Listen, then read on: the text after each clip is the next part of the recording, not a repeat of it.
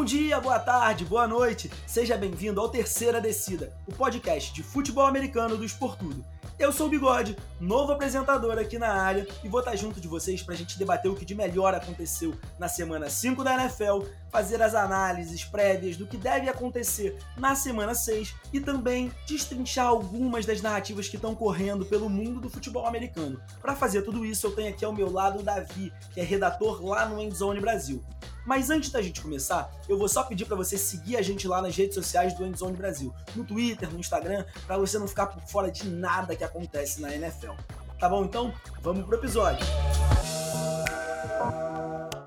É isso aí, Bigode. Bom dia, boa tarde, boa noite pro nosso ouvinte. E, cara, semana 5 eletrizante, com muitas coisas pra gente falar. Semana 6 com alguns jogos interessantes. Alguns que a gente esperava que pudessem ser de outra forma, mas as contusões aí estão é, assolando a NFL nesse momento, mas a gente continua aqui palpitando, falando a nossa opinião, porque é isso que a gente faz.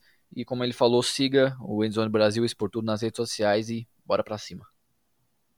Bom, e a gente já vai começar com o um primeiro assunto sobre os Chargers, a equipe que vem surpreendendo muita gente, a equipe da AFC West que se esperava alguma coisa, a gente já falava um pouco dos Chargers no início da temporada, mas os Chargers estão surpreendendo. E Justin Herbert liderando a equipe e surpreendendo uma divisão que tem o Kansas City Chiefs, que tem o Las Vegas Raiders e que tem os Broncos, e eles estão liderando a divisão. O que, que você acha disso? O que, que você vê de surpreendente ou de não tão surpreendente nessa equipe dos Chargers, Davi? Bom, primeiro a gente tem que colocar em pauta que o Kansas City Chiefs ele era o franco favorito não só nessa divisão, mas na conferência como um todo, né?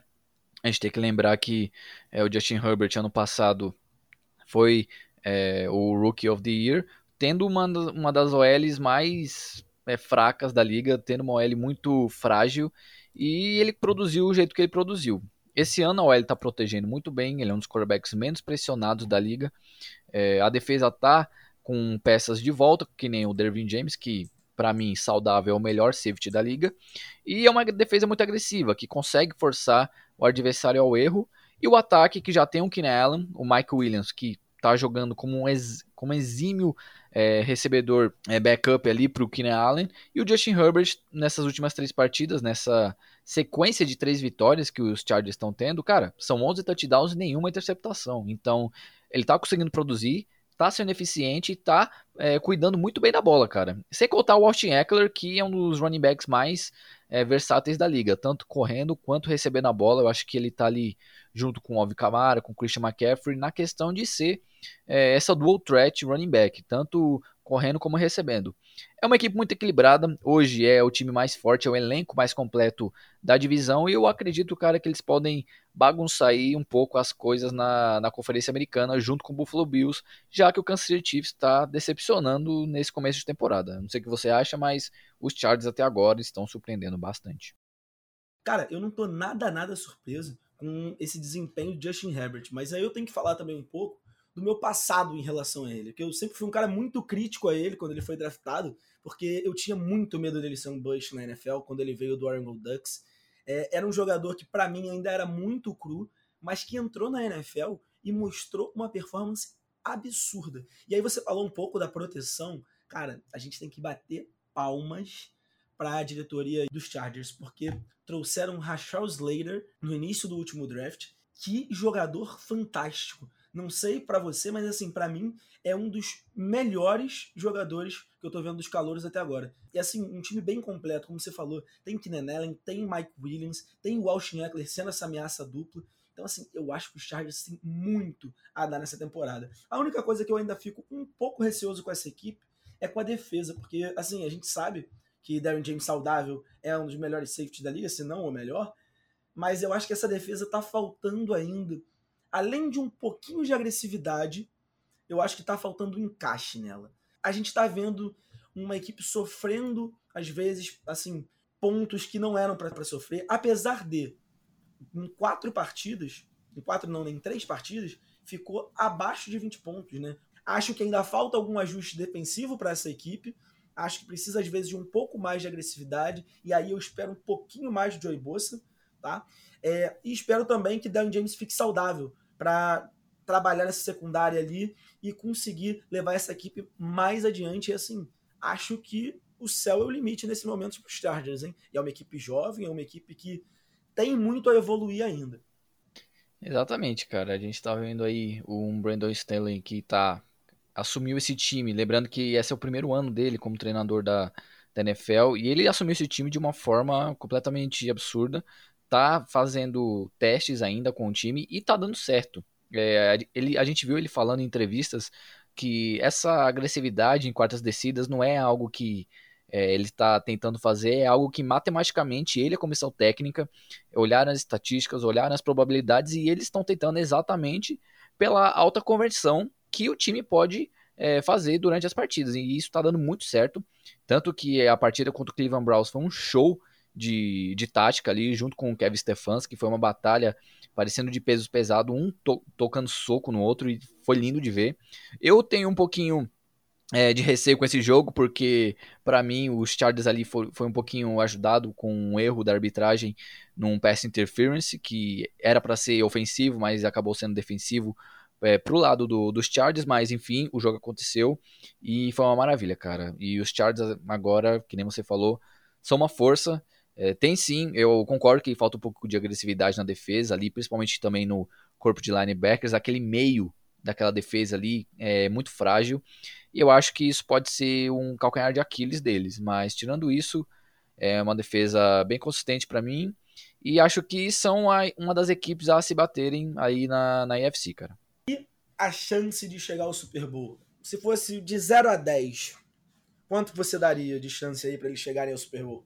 Bom, é, lembrando que para chegar ao Super Bowl ele tem que enfrentar só times da própria conferência. E vendo hoje, eu acredito que só o Buffalo Bills pode vencer esse time é, em um jogo que, cara, pode ser apertado e pode gerar um pouco de dificuldade para Justin Herbert.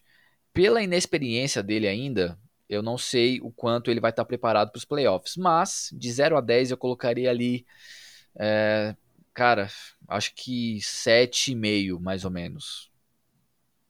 Eu acho que ainda tá muito cedo também pra gente falar disso. Mas você acha que ele entra nesse ano na briga de MVP? Porque eu penso assim, acho que tá caminhando para isso. Óbvio que tem ali o Josh Allen, a gente sabe ainda que o Mahomes vai evoluir bastante ainda nessa temporada, é um cara que tá jogando mal, é, infelizmente, mas é um cara que a gente também não pode descartar. Você acha que o Herbert entra nessa lista de MVPs aí, de candidatos? Cara, eu acho que sim. Eu ainda tenho alguns nomes à frente dele, como o Kyler Murray, porque tá invicto e tá jogando muito, tanto lançando a bola como correndo com ela. E o Tom Brady, querendo ou não, com 44 anos, ele tá na briga de MVP, acabou de lançar 5 touchdowns, lançando para mais de é, 400 jardas, e a gente não pode negar o que ele vem fazendo com esse ataque. Então, eu coloco os dois ainda na frente, mas ele tá ali também junto com o Josh Allen na briga. E ainda bem, cara. Eu gosto de ver essa competitividade, gosto de ver vários nomes competindo pro MVP. Eu acho, eu não acho que ele vai ganhar. Eu posso é, queimar minha língua no futuro, até porque é só semana 5, mas é, tá caminhando para isso e conforme o tempo vai passando, ele só vai evoluindo. A linha ofensiva tá protegendo ele melhor e, cara, conforme o tempo for passando na temporada, acredito que ele vai melhorar. Outra equipe que também me surpreendendo muito, e assim, algumas pessoas falavam até mal dessa equipe no início da temporada, era o Dallas Cowboys, e os Cowboys estão atropelando na NFL. Cara, eu olho para esse time no papel e assim eu falo, não dá para parar esses caras. Se você olha, um dos quarterbacks para mim mais é, subestimados da liga, o Dak Prescott, Zeke correndo com a bola, a Murray Cooper, City Lamb, e aí tá tendo uma surpresa muito agradável para mim no corpo de Tyrants com Dalton Schultz e com Blake Jarwin, que estão jogando muito e ainda tem uma linha ofensiva boa. Dá para segurar esse ataque dos Cowboys? Cara, dá, dá, só que é muito difícil. Porque a gente tem ali um quarterback que tá, novamente, eu até acho um pouco repetitivo ficar tocando nessa tecla, mas o quarterback ele produz também diretamente com o que a OL protege ele. Então, a OL dos Cowboys, nesse momento, uma das melhores da liga. Dak Prescott com tempo para produzir. CeeDee Lamb, Michael Gallup, a Mary Cooper produzindo muito também. Ele tem peças para para espalhar a bola, que a gente sabe que é uma coisa que o Dak Prescott ama fazer. É, e o Ezekiel Elliott atrás, que mesmo com aquela primeira semana um pouco duvidosa, a gente estava vendo ele ali é, com muitas corridas, mas poucas jardas. A gente, pô, não é esse Ezekiel Elliott que a gente esperava para essa temporada. Já está com é, cinco touchdowns corridos, produzindo bastante, jogos de 100 jardas terrestres. Então, é um ataque muito produtivo. É um ataque que consegue infiltrar defesas em qualquer maneira, seja em bola profunda, seja em rota slant, seja com o Ezekiel Elliott protegendo ali no backfield, seja pelo jogo corrido. Cara, é um ataque muito completo e, no meu ver, é, para parar esse ataque tem que ser uma defesa agressiva igual, por exemplo, o próprio Dallas Cowboys, que eles são o segundo time que mais forçaram turnovers na liga hoje, atrás apenas do Buffalo Bills, que só ontem teve quatro. Então, é uma, uma defesa agressiva. Micah Parsons, de longe, é o jogador, de, o calor defensivo da temporada até o momento. Então, cara, é um time muito equilibrado, agressivo tanto no ataque como na defesa. É, muita gente está subestimando esse time e eu acho que eles podem fazer um pouco de barulho mais do que muita gente espera. Eu concordo com você, assim, e eu acho que tem muito essa coisa de sub ou superestimar. Acho que algumas pessoas estão superestimando, por algum lado, e acho que tem muita gente subestimando por assim, ah, pegou até aqui alguns adversários fracos e tal, mas cara, enfrentou os Bucks e deu de frente com os Bucks. A gente não pode menosprezar isso. Foi uma equipe que, e aí você falou até de um ponto que eu achei muito interessante, que é você olhar para essa OL e assim, uma OL que trabalhou bem até contra os Bucks. Apesar teve teve seus problemas ali, teve. Mas a gente tem que lembrar que, que o front seven dos Bucks é algo absurdo. Então essa equipe conseguiu lidar bem. E do outro lado da bola, na defesa, cara, eu tô chocado com como esse grupo de linebackers está trabalhando bem. Porque, para quem não lembra, o Keenan que é um dos, é, do, um dos linebackers dessa equipe hoje, ele originalmente não era linebacker. Quando ele foi draftado pelo Atlanta Falcons, ele era safety. E hoje joga por ali. O Micah Parsons é um cara também muito versátil, o Leighton Van Der Esch também. Então, assim, eu acho que é um grupo ali no meio muito forte.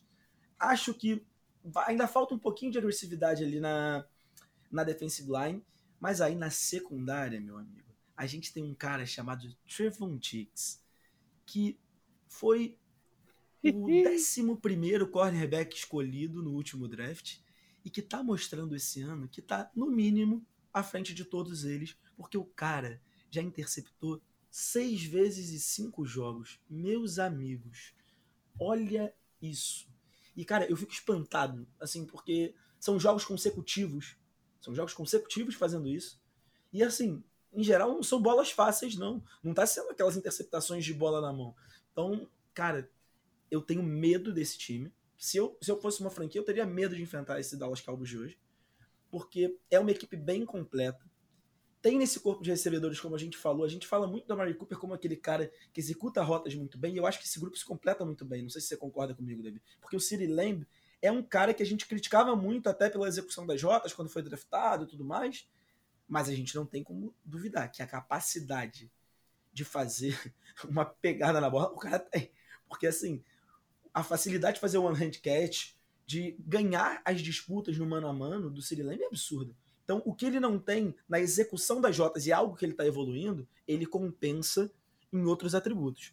Cara, eu sou um pouco suspeito para falar do Sid Lamb porque eu sou um torcedor de Oklahoma. Então, quando ele foi draftado pelo Dallas Cowboys, meu coração ficou tão quente ali que eu falei, cara, vai ser tão bom ver o Sid Lamb produzindo com um cara como o Dak Prescott, que tem uma boa L, é, para lançar para ele. Então, eu fiquei bem bem feliz quando eu vi que o Dallas Cowboys selecionou ele, só que eu tive um pouco de decepção realmente na primeira temporada. É, eu achei que ele não foi bem, igual você disse, teve ali alguns defeitos. Tudo bem que a gente olha como calouro e tem que colocar esse contexto e colocar isso é, potencialmente no futuro para ver qual que é o teto dele. Nessa temporada, cara, ele tá evoluindo, toda a partida ele tá evoluindo, o Dak Prescott tá acionando ele, e é exatamente isso que você falou, cara, é um ataque que se encaixa muito bem e ele se alimenta daquilo que ele se propõe a fazer. O Amari Cooper tendo é, toda a habilidade do mundo, Michael Gallup, que é um, um wide receiver bem físico, É, o Sid Lamb, que é um cara muito rápido, consegue fazer rotas mais profundas, porque nessas, de, nessas mais curtas são, é, ele não é um, um, dos melhores da liga, mas ele consegue mesmo assim produzir. E o Dak Prescott, que né, a gente falou que tem um braço absurdo, que é um dos quarterbacks mais produtivos da liga, que também tem uma OL ali que você falou na, na questão do Tampa Bay Buccaneers. No primeiro jogo, cara, o Buccaneers enviou 33 blitzes para cima do, do Dak Prescott, e mesmo assim ele foi um dos quarterbacks menos pressionados da primeira semana. Mostra de novo como a SOL está produzindo bastante, mesmo contra um front seven muito agressivo. Que o Todd Bowles parece que ele só entende isso, né? Só blitz, blitz, blitz. E do outro lado, cara, esse ataque aí do, do Dallas Cowboys, que é um dos mais dinâmicos e explosivos da liga, só que ele não tem o glamour de alguns outros ataques, como por exemplo o Kansas City Chiefs, porque todo mundo fala do ataque do Kansas City Chiefs, porque tem nomes como Travis Kelce, Tyreek Hill, tinha o Sammy Watkins, o Sammy Watkins e tem é, o Patrick Mahomes, mas pouca gente fala do ataque do é, Dallas Cowboys, que tem também nomes incríveis, mas que pouca gente gosta de, de analisar, né? É, e a gente tem que falar também que tem no ataque um quarterback que produz muito em, em, grande quantidade. Assim, a gente tem que falar sobre esse volume também do Dak Prescott, porque muitas vezes as pessoas falam da precisão, mas esquecem que ele tem um trabalho muito volumoso, que isso cansa ao longo dos jogos. É, às vezes eu, eu vejo algumas pessoas fazendo análises falando, ah, porque ele produz muito, porque ele lança muito a bola. Mas a questão é, lançar muito a bola também expõe mais você. E o Prescott compensa isso com a, com a porcentagem dele de passes certos. A precisão dele é muito boa. E é um cara que, para mim, ainda é muito subvalorizado nessa liga. É um cara que, para mim, merece o valor que recebe. E que, assim, se Dallas não quiser pagar, meu amigo, mais, vai ter quem pague. Porque é um cara, assim, acima da média. Eu acho que eu ainda não conseguiria colocar ele naquelas prateleiras como um quarterback elite, mas eu acho que ele caminha para isso. Eu acho que ele caminha para isso. E não tendo problemas com lesão, que a gente sabe que é o grande problema dele. E aí eu queria até entrar num outro ponto, que eu não sei se você chegou a ver isso no, durante o jogo, um jogador do New York Giants que tentou torcer o tornozelo do Prescott durante o jogo, cara, que é uma atitude lamentável para tirar esse jogador do campo, né? Cara, pior que eu não vi esse lance, é, ainda bem, porque eu passaria muita raiva. Quando você falou de lesão, eu pensei que você estava falando até do Saquon Barkley, que foi a mesma coisa. Ele pisou no tornozelo do, do jogador e acabou tendo aquela bola de tênis é, no pé. Depois, né, e vai ficar aí de duas a quatro semanas fora. Mas, cara, eu não vi essa jogada não. Tô até surpreso agora, porque eu não esperava isso. E você lembra o nome do jogador? Cara, não lembro exatamente quem foi, mas assim, fiquei assustadíssimo. Assustadíssimo. Tava passando na timeline, porque assim, durante o jogo a gente até vê, mas você não consegue perceber é, aquele frame, né? Que a gente consegue muito mais fácil na internet. Cara, quando eu vi o frame, eu fiquei assustadíssimo. E assim, para mim, isso é papo de punição da NFL e, e, punição alta. Porque você fazer isso, principalmente assim, contra qualquer jogador, isso já é um absurdo. Mas o quarterback, a gente sabe que na NFL é a alma da equipe. Não à toa tem o roughing the passer, tem todas essas regras para proteger o quarterback. Então, assim, além de prejudicar um companheiro de trabalho, o cara tá prejudicando a liga inteira num todo, né? Muito complicado, cara, muito complicado. Mas aí a gente vai passando aqui adiante. E, cara, já que a gente estava falando de quarterback, eu queria falar com você sobre a situação do São Francisco 49ers. Porque, assim, Jimmy Garoppolo e Trey Lance, a gente sabe que nenhum dos dois vai convencer a gente por agora. Tem argumentos para um lado, tem argumentos para o outro. Um passa melhor, o outro improvisa melhor. Quem você ficaria aí para ser o titular do seu ataque? Garoppolo ou Lance, Davi? Cara, é muito complicado ver essa situação que o São Francisco 49ers tá nesse meio de temporada. Eu sempre fui um cara que defendeu o São Francisco 49ers como eles estão a um quarterback de ser um candidato sério ao título. E eu acho que realmente isso tem uma, um pingo de verdade, mas quando a gente coloca um pouco do contexto, a gente percebe que esse ataque é muito limitado em vários pontos.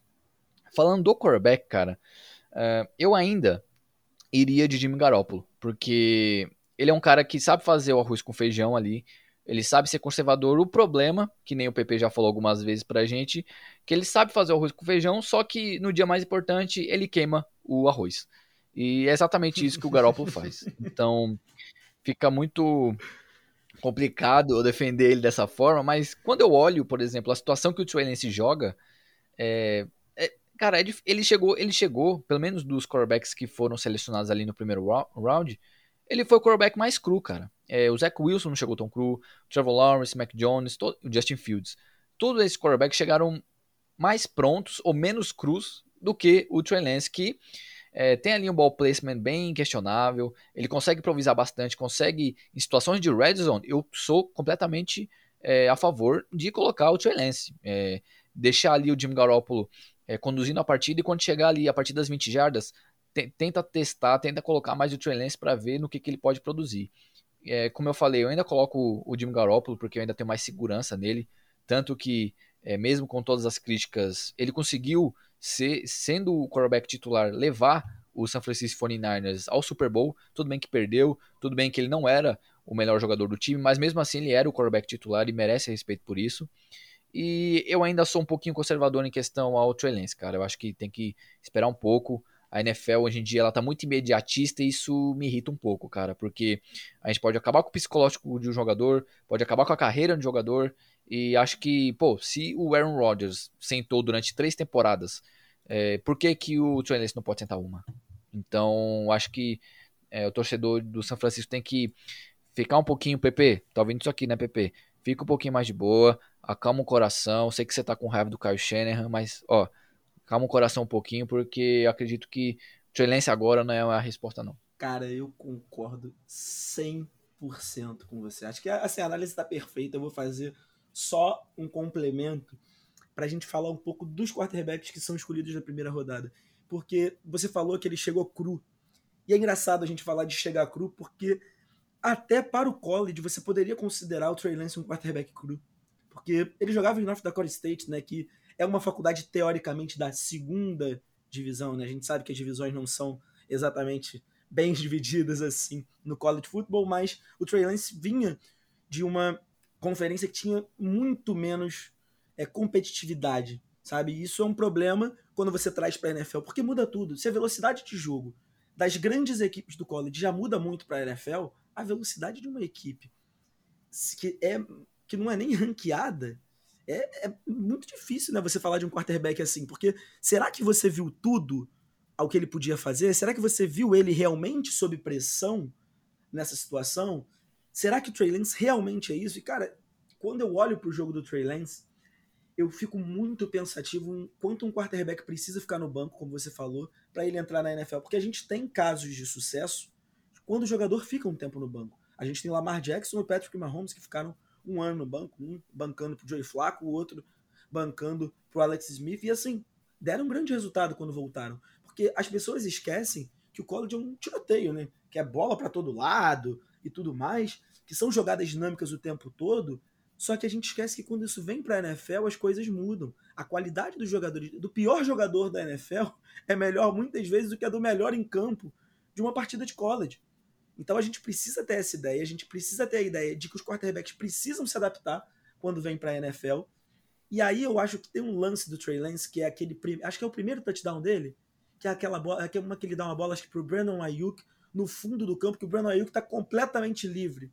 É, foi, não lembro nem se era o Ayuk exatamente, mas o recebedor está completamente livre. E ele erra a bola, na real. A bola vai muito atrás. Só que tinha muito espaço, então o jogador conseguiu pegar e fazer. E aí fica um grande touchdown do Trey Lance, mas que na real, na real foi um erro. Então a gente precisa parar e avaliar isso de uma forma mais completa, como você falou. Acho que o Jimmy Garoppolo é o titular, e aí o Kyle Shanahan, ele deu uma declaração que para mim, assim, bota. bate martelo, né? Em relação a isso, que é. Não vai mudar. O Trey Lance é o quarterback reserva. Ele só joga enquanto o Garópolo não tá disponível para ser o titular. E as pessoas precisam colocar isso na cabeça. E precisam colocar na cabeça que o Trey Lance precisa de tempo de desenvolvimento. Se quarterbacks normais já precisam, um quarterback cru, como o Davi falou, e que ainda vem de uma divisão menos competitividade, precisa bancar um pouquinho mais, precisa se adaptar ao ritmo da NFL e precisa principalmente adaptar as leituras, que para mim anda sendo um grande problema do Trey Lance. Cara, eu, sabe aquela bola quando você vê o, o recebedor olhando pro, pro quarterback e o quarterback não larga a bola? Era o que eu, eu vi muito no Trey Lance, muita análise, muita análise direta de primeira opção E aí, para quem às, às, vezes vê a NFL, mas não entende muito disso, o quarterback ele sempre tem uma primeira opção de jogada, ele sempre tem um alvo na jogada. E aí, quando você faz a, a visão e você vê que o cara tá marcado, você vai parte para uma segunda leitura. Você busca um segundo jogador. E muitas vezes tem quarterback que só consegue olhar para a primeira. E eu vi muito de problema disso no Trey Lance. Vi o Trey Lance olhando demais para a primeira opção e ignorando um pouco as outras. É, é aquilo que a gente fala de telegrafar o passe, né? Muito, muitos quarterbacks têm dificuldade nisso, como você disse. E para quem ainda não entende, é basicamente isso que o Bigode falou. Um quarterback ele vai pro snap sabendo a jogada, ele mesmo, o técnico fala a jogada para ele, ele tenta executar a jogada já sabendo para quem ele quer passar a bola. E dependendo de como a defesa adversária se porta, ele faz uma, uma leitura pré-snap e outra pós-snap, que aí vai definindo qual é a opção que ele vai passar a bola. E como ele falou, muitos quarterbacks têm dificuldade em achar essa segunda opção, tem muita dificuldade em improvisar. É, esse é o momento que a gente percebe a questão do amadurecimento, da calma dentro do pocket, da, de sentir o pocket colapsando, de sentir a pressão chegando para ali tentar escalar um pouco e ver ali quais são as opções. E como ele falou, o Trey Lance realmente tem essa dificuldade. É, e, e, esse é um dos assuntos, cara, que é, mais me pega quando a gente fala de Garoppolo e Trey Lance, porque com todas as críticas que a gente possa fazer ao Garoppolo, eu amo a presença de pocket dele. Eu simplesmente amo. Eu acho que uma das coisas mais é, que a gente tem que exaltar no jogo dele é quando ele fica parado no pocket e o pocket está colapsando o tempo que for. Ele tá parado assim e ele olha, ele literalmente vê, parece que o tempo para para ele e ele consegue é, mandar a bola. Às vezes não é precisa, às vezes não vai da forma que ele quer, mas ele tem essa noção e é isso que o Trey Lance precisa ter para ser um quarterback titular na NFL. Eu acredito que se ele for titular agora, é, vai, vai, vai colocar ele vai expor ele em situações que são evitáveis, sabe? São situações que é, não precisa não precisa que ele passe, ele pode aprender isso no treinamento, ele pode aprender isso com o Kai Shanahan todo dia. Então, espero muito, cara, que o Trey seja um bom quarterback na NFL, espero muito que ele evolua e espero que a, a comissão técnica, que a franquia São Francisco 49ers lapide esse quarterback da melhor forma possível, porque a gente está, é, querendo ou não, no fim de uma geração.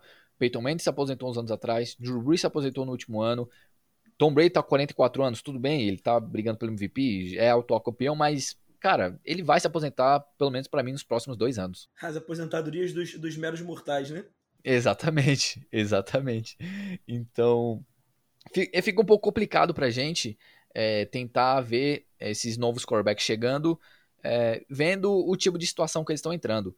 É, Zach Wilson, a gente está vendo a situação dele lá em New York. Trevor Lawrence, a mesma coisa. Quarterbacks muito talentosos, só que é, em situações completamente, cara, em calamidades, né? O contexto ali das franquias são completamente é, destruídos nos últimos anos e acho que tem ali mais uns degraus que eles têm que subir para conseguir produzir em alto nível. Então, cara, Garópolo, por favor, seja titular, Kyle Shanahan, não faça merda com o Trey Lance, que, querendo ou não, a gente pode chamar ele de cru, é, que nem você falou sim, ele pode até ser considerado cru nos parâmetros do college, mas ele tem potencial, tem um bom braço, consegue improvisar, consegue correr com a bola e estou muito curioso para ver como é que os 49 vão trabalhar ele. É, né? Acaba sendo esse jogador que a gente tem muita expectativa em, si, em cima do jogador, muito pelo talento natural, né, que a gente chama na NFL que o jogador tem, que tem esse braço, tem aquela capacidade atlética que hoje na NFL é muito importante. A gente sabe, obviamente, que existem jogadores como Tom Brady que não precisam,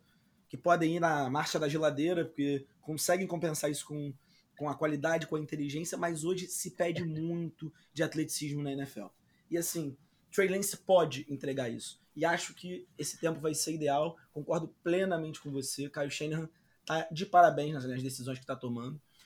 E vamos ver daqui para frente quem realmente vai ser o titular. Vamos ver como que o Trey Lance vai jogar caso o Garoppolo não volte e tem muita coisa ainda pela frente.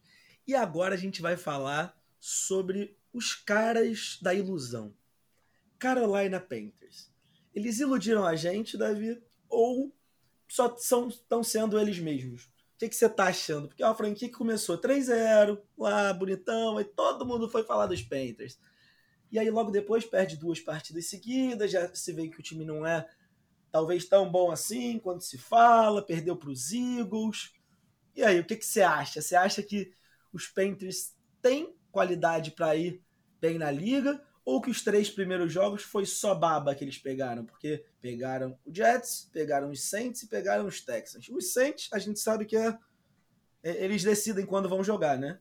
Que é seu amado Saints. Mas Houston e Jets eu não preciso nem falar, né? São duas das piores equipes da NFL atualmente. Mas o que, que, você acha disso? Você acha que os Panthers têm gás para dar? Dá para ir longe? Cara, eu acho que tem duas é, nuances que dá pra gente olhar. Por exemplo, essa questão do nível dos adversários que o Panthers enfrentou nessa, é, nesse, nesses primeiros jogos.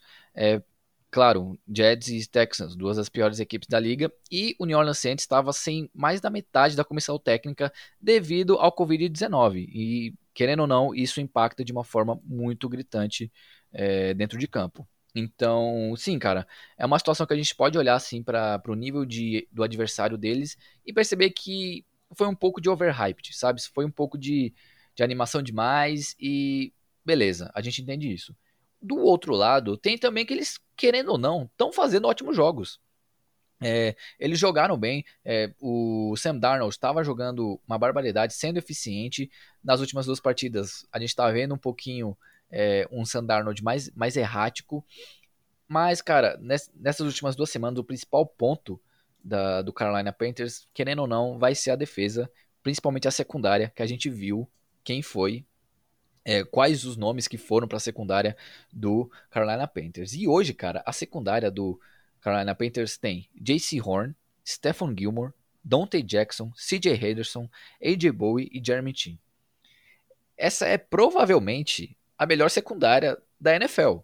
E o Carolina Panthers tem que ter, é, como eu posso é, explicar isso? Tem que ter uma consciência de que eles devem trabalhar através disso. O Matt Rule está fazendo um trabalho consistente desde a temporada passada. Só que, mesmo tendo uma das melhores defesas, o ataque ainda sofre um pouco de Christian McCaffrey dependência. É, infelizmente. sobre isso.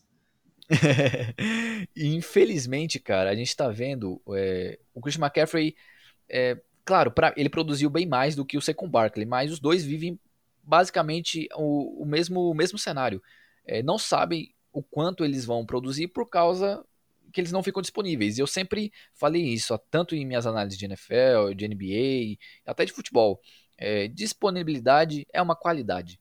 E quando o jogador, mesmo do nível do Christian McCaffrey, não fica disponível, é melhor ter um running back que produza menos, mas que pelo menos esteja sempre ali.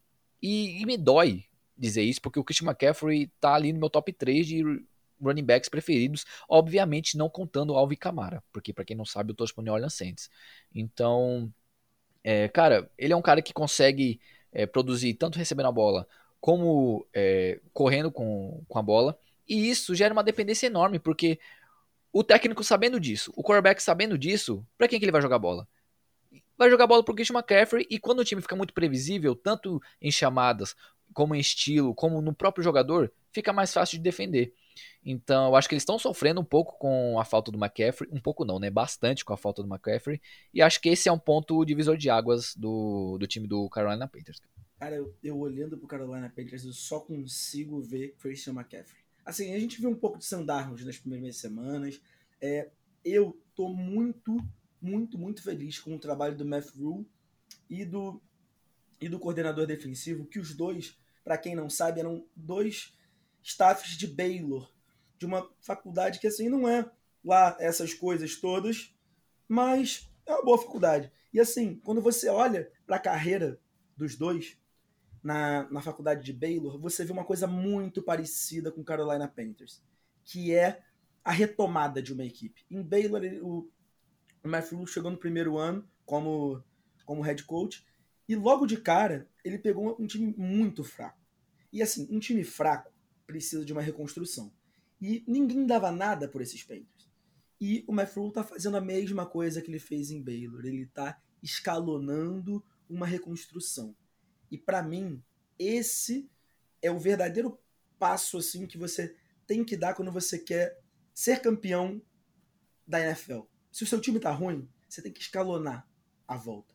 Se você não escalona a volta, você começa a cometer loucuras para ir atrás de jogadores. Você começa a dar muito dinheiro para quem não merece aquele valor. E aí, quando você olha para as aquisições, aí a gente fala nessa secundária que o Davi tocou, nenhuma das aquisições foram aquisições caras dessa secundária. Nenhuma delas tem um alto valor ali. E aí, os jogadores ali na frente, quando você vai olhar a defensive line, são jogadores do draft.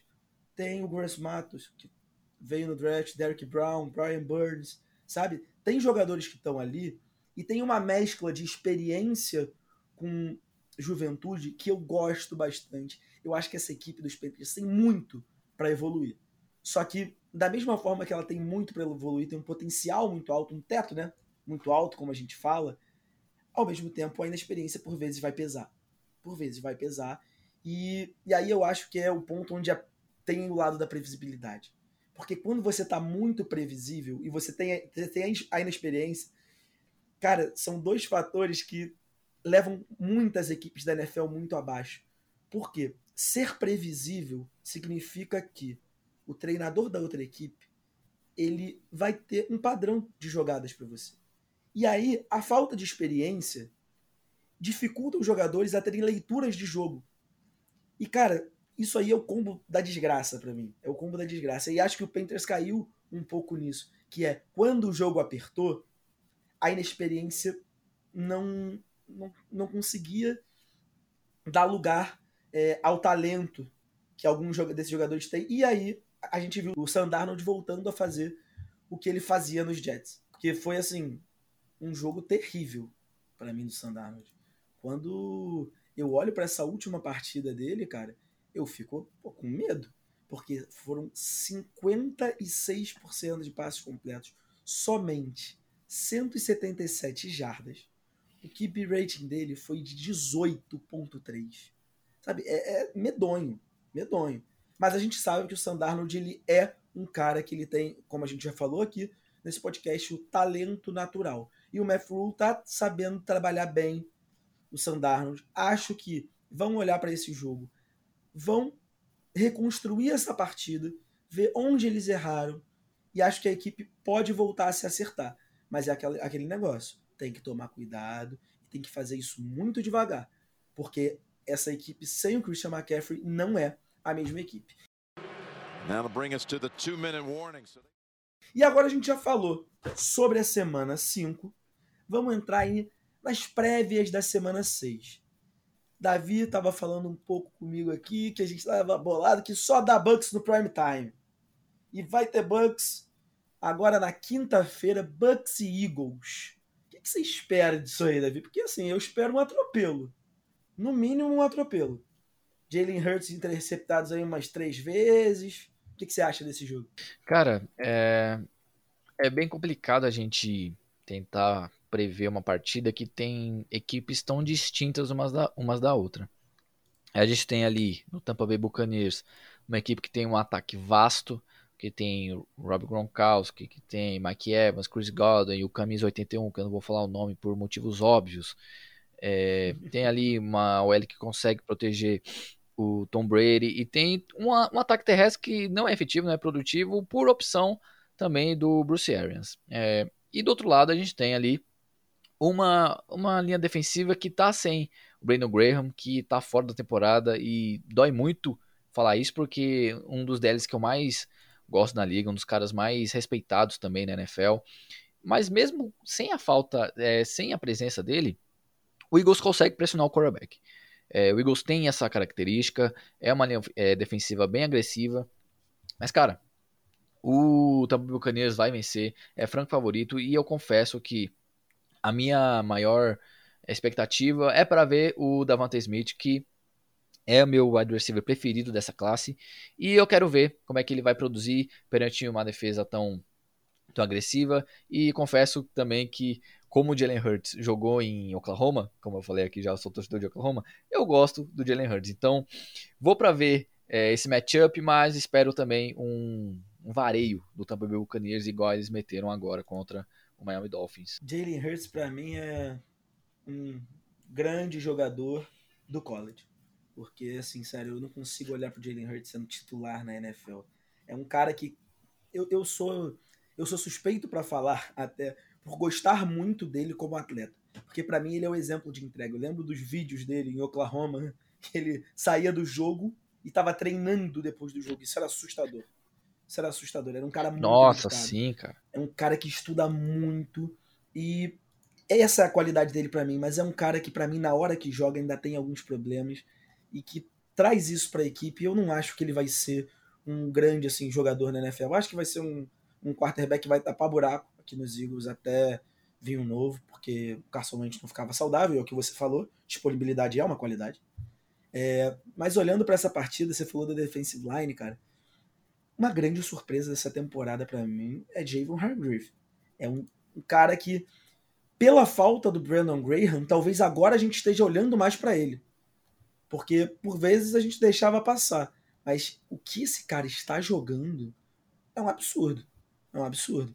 E quando você olha para esse corpo, eu queria ver o Brandon Graham ali. Porque Fletcher Cox, o Hargrave, o Graham, cara, eu acho que isso daria um baita de um trabalho para as offensive lines.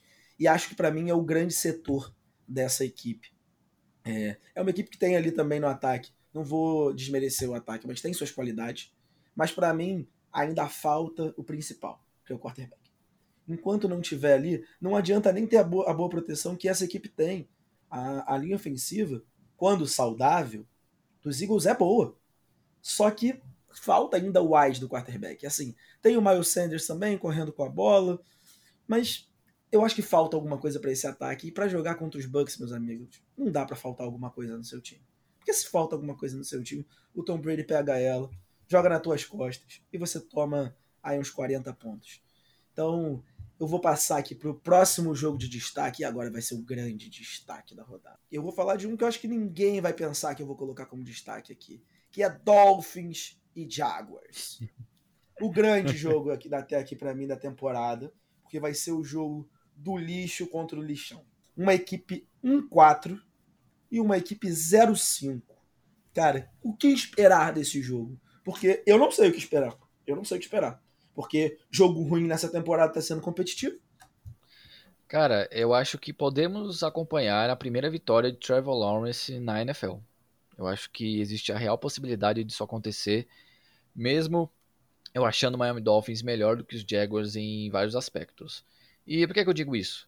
Porque eu quero ver o Trevor Lawrence vencendo pelo menos uma vez nessa temporada. Eu não quero que o Jackson ah, e o Jaguars você seja argumentos um isso. 0, 17. Se você tivesse argumentos para isso, eu ia ficar assustado. Porque você falou tanto que não, tinha e você me vem com, com um argumento. Ainda bem que você não tem. Exatamente, cara. Porque é, eu confesso que 10 e meia do domingão é, eu, eu, eu, só, eu só vou assistir porque, além de ser. Além de gostar de NFL também, né? Além de da gente ficar tanto tempo sem ser futebol americano, a gente fala que tá com saudade, eu assisto até, cara, sei lá, é a pior divisão do college. Não tô nem aí, eu assisto mesmo. E eu quero ver o que, que o Trevor Lawrence vai fazer contra essa defesa, porque eu acho que ele teve a chance de vencer contra o Cincinnati Bengals ali no Thursday Night Football, só que não aproveitou. Então, quero ver como é que ele vai jogar contra essa defesa e espero que o Jacksonville Jaguars vença. Tô falando com o coração? Sim. É, tem que ser com muito coração aí. Muito coração. Mas agora, pra gente finalizar, eu vou falar de dois jogos, para mim são os jogos da próxima semana. Eu vou pular os prime times, porque eu acho que os prime times vão ser é, varridas. Porque assim, o, o, o primeiro a gente já falou, de quinta-feira. O de domingo, no Sunday Night, é Seahawks Steelers. Eu não vou nem falar muito sobre isso, porque, meu amigo, o card do jogo já mostra muito. Porque o card do jogo, na apresentação, ele simplesmente estava com, D, com DK Metcalf e com TJ Watt. Não tinha um quarterback. Quando você não vê um quarterback no card de apresentação do jogo, meu amigo, você sabe que coisa vai ser boa. Não vai ser legal. Então, assim, um jogo sem Russell Wilson, é, com Geno Smith, então não vamos nem comentar muito isso, não. E o de, o de segunda-feira é Bills e Titans. A gente não precisa nem falar que vai ser varrida. Você concorda comigo ou não, Davi? Você vai fazer uma posição a isso? Cara, eu não sei se vai ser varrida, mas eu apoio que o Buffalo Bills vai vencer. Acho que o Derrick Henry vai ter ali as suas 100 jardas, o Ryan Tannehill vai ter um pouco de dificuldade, mas a defesa do Buffalo Bills a gente já viu o que fez com o ataque do Kansas Chiefs e imagina o que eles vão fazer contra esse ataque dos Titans. Então, não tem muito o que falar, o Buffalo Bills vai vencer. Aí já passamos pelos Prime Times, a gente falou que não ia falar, mas até falamos um pouquinho, tá vendo? Mas agora a gente vai para os dois principais jogos dessa rodada, com certeza, que é Arizona Cardinals e Cleveland Browns e Chargers versus Ravens. O que você tem a dissertar sobre isso, Davi? Porque assim, eu tô doido para ver esses jogos. E ainda bem que eles são em horários diferentes, porque se fosse no mesmo, eu ia ter que assistir em duas TVs diferentes. Bom, cara, é, o Baltimore Ravens precisa de uma vitória é, contra um time que nem os Chargers para se recolocar entre os candidatos da AFC. É, a gente não sabe como é que o Lamar Jackson vai jogar, mas a gente não sabe. A gente sabe, na verdade, da inconsistência que esse ataque tem, da dependência do jogo corrido, é, da irregularidade que o Lamar Jackson tem passando a bola, tanto em, precisão, ball placement, força da bola. É, então, vai ser um matchup bem interessante em ver também como que o, o Justin Herbert consegue produzir contra essa defesa. É, eu acho que o Chargers vai ganhar, mesmo é, achando que o, o, Lamar Jackson precisa muito dessa vitória para se recolocar, porque muita gente esquece, mas ele foi MVP, gente.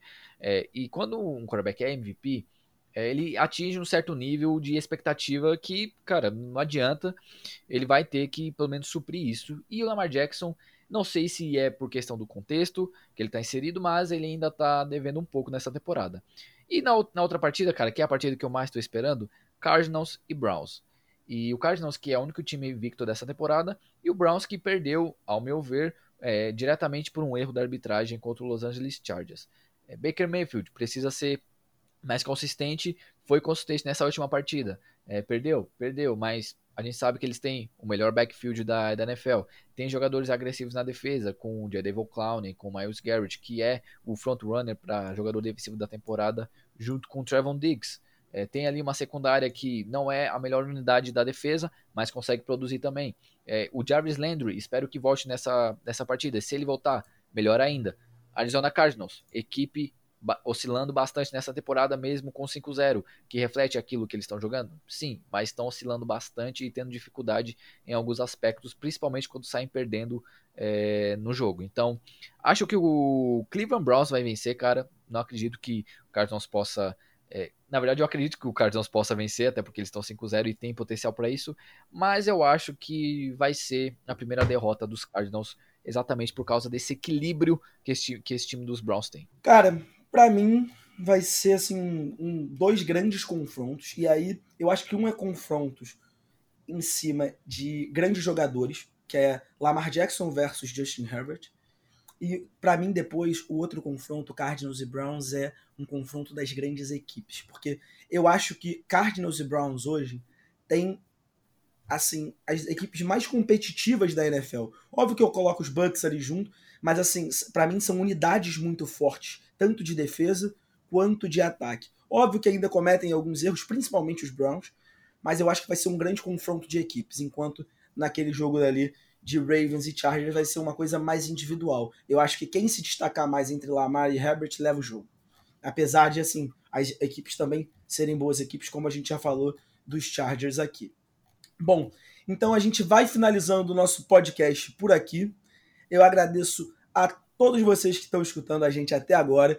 Agradeço ao Davi por estar aqui comigo e venho pedir para vocês mais uma vez para seguirem a gente lá nas redes sociais e acompanhar tudo de futebol americano, porque a gente está cobrindo no Twitter, no Instagram, em todos os lugares possíveis, a gente está lá para trazer sempre as notícias quentinhas para vocês, tá bom? Então, um forte abraço do Bigode. E agora eu vou deixar o Davi se despedir de vocês aí. É isso aí, galera. Muito obrigado por ter escutado a gente. Como ele falou, nos siga nas redes sociais. Esse aqui é só mais um episódio da semana. Semana que vem tem mais. Então, muito obrigado. Bom dia, boa tarde, boa noite e tchau. Tchau, tchau.